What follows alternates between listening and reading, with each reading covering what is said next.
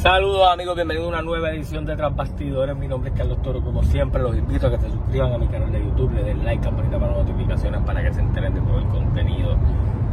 Vienen cosas muy buenas pronto, eh, se van a estar enterando a medida de que obviamente pasen los días. Eh, todo lo voy a estar informando a través de aquí. Eh, pero me toca hablar de la lucería en Puerto Rico y entonces cómo me organizo cuando hay noticias de todas partes. lo que voy a hacer es que voy a hacer como si fuera el calentón PR, que es cuando yo hago un poquito de noticias de cada lado y hago mi opinión, así que obviamente eh, cada cual tiene su, parte. Durante este fin de semana hubo dos carteleras de lucha libre. IWA con lo que fue la primera parte de Summer Attitude y GCW tuvo su evento Renacer de la Gloria. Eh, GCW es una empresa que ha estado haciendo bastante ruido en los últimos tiempos. Tuvieron la última lucha de Castillo, que técnicamente no va a ser la última lucha de Castillo, porque Castillo tenía un acuerdo con otra compañía independiente en Puerto Rico y va a estar teniendo una lucha hardcore en, en Caguas, creo que en julio, para la empresa RCW. Así que técnicamente pues es como otra oportunidad de ver lucha de retiro, pero volviendo a GCW, GCW básicamente cogió mucho de ese talento de CWA que ya estaba un poquito más desarrollado, eh, con un toque de las leyendas y el profe y Bravo y ese tipo de gente, y ha conglomerado un muy buen roster que está desarrollando nuevas estrellas o, nuevos luchadores dentro de la lucha libre en Puerto Rico, además de que están haciendo historias y un programa de televisión que se ha movido muy bien y tiene una muy buena calidad de producción.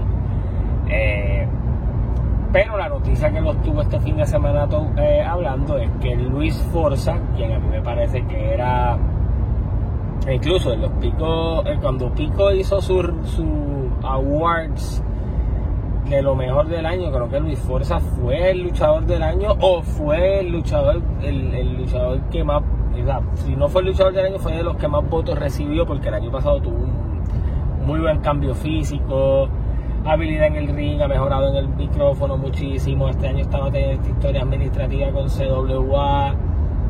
Parecía ir en ruta a un super push eh, dentro de la escena titular, pero pues sale de la empresa y ahora llega a GCW, así que hay que ver qué sucede, pero ese muchacho tiene mucho futuro a mi entender.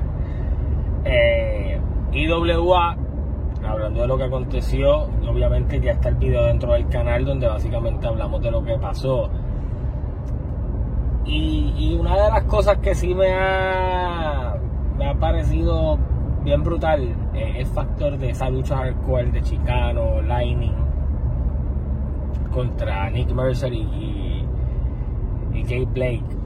Mano, eh, esa lucha terminó siendo casi un 3 para 3. Chris de Chosen Díaz tiene una hematoma en la oreja. Eh, Jay Blake tiene puntos en la frente.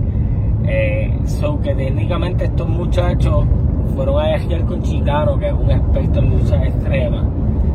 Y, para mí pasaron la prueba, digo que pasaron la prueba porque eh, hacen el trabajo, eh, los están desarrollando, hacen que la gente los compre y eso es algo muy bueno. Eh, y muchos de los visuales que he visto han sido súper, súper hardcore, así que esos muchachos se dieron con todo. Las próximas fechas de IWA son en julio 2 y en julio 9, que van a estar continuando lo que va a ser el tour de IWA. Y si la memoria no me falla, en julio 9 va a ser en la cancha del Maní en Mayagüez. Así que los que tuvieron la oportunidad de ir a Laja, pero tal vez pues son de Cabo Rojo, Dañasco, de toda esa parte, y dicen, ah, ok, pues bajar las está como que muy lejos, pues ahora van a ir a Mayagüez, así que debe estar interesante eh, toda este tour de Someralito, del cual obviamente no creo que acabe tampoco la estadía del Invader con la compañía, ya que los inhumanos quedaron con una guerra inconclusa con, con Mr. Big y el Invader. Moviéndonos hacia otra compañía, lo anunció obviamente cómo va a estar funcionando el Summer Fest que van a estar realizando el 16 de julio en el anfiteatro Tito Puente. Eh, básicamente eso comienza desde las 2 de la tarde, va a haber música, bebida, comida.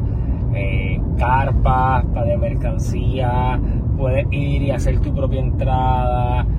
Me gusta porque yo creo que en Puerto Rico no ha habido festivales así que celebren la lucha libre como tal, donde el fanático pues sea casi un... Esto es casi un fan access de lo que hacía WWE en su esto WrestleMania mezclado con un evento de lucha libre. Y me, y me gusta porque en Puerto Rico no se da esa prioridad, sería bien interesante tal vez ver algunas leyendas afiliadas o no afiliadas a empresas hacer tal un meet and greet, tú sabes, tener a, a Prof, a Star, eh, a Barrabá, el mismo Castillo eh, y otros que pues vaya uno y se retrate con ellos dentro de que no pertenezcan a la empresa, tal vez no haya planes con ellos en la empresa, pues vayan allí y mira, nos vamos a traer solo para retratarse y eso, así que no sería mala idea. Eh, también anunciaron que en ese evento se va a estar dando la luz a donde el primer contendor al campeonato eh, peso completo de, Latin American Wrestling Entertainment. O Pedro Portillo pues va a retar a, a Santana.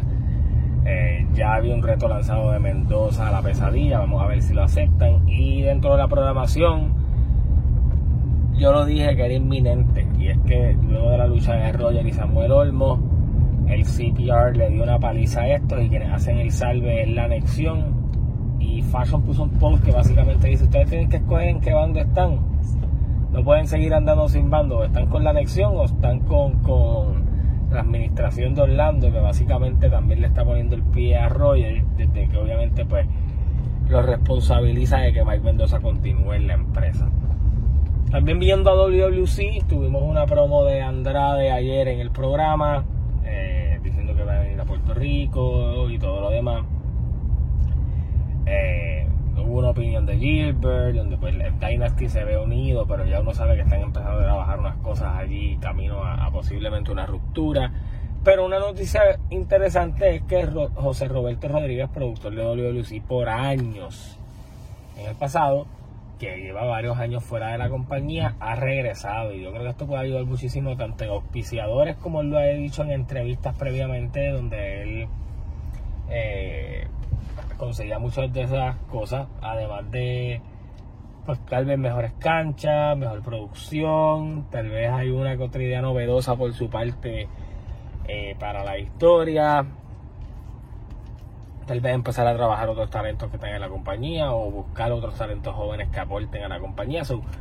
puede ser algo bueno. Ellos, él está trabajando con ellos camino a la producción de aniversario, que yo creo que ellos siempre intentan buscar cómo, cómo hacer algo grande para aniversario. Y si lo trajeron a él, pues es que hay interés en hacer un, un, buen show para aniversario 49. Así que nada, los invito a que se suscriban a mi canal, campanita para notificaciones. Hasta la próxima. Se cuidan. Nos vemos. Gracias por el apoyo y por continuar suscribiéndose al canal para los que son fans de Raw y de WWE. Esperamos hoy poder irnos en vivo o al menos eh, hacer un post show eh, allá detalladamente con todo lo que está pasando dentro de WWE en Raw en ruta a lo que va a ser Money in the Bank y ya cuando las luchas clasificatorias pues están empezando a tomar un poquito más de forma.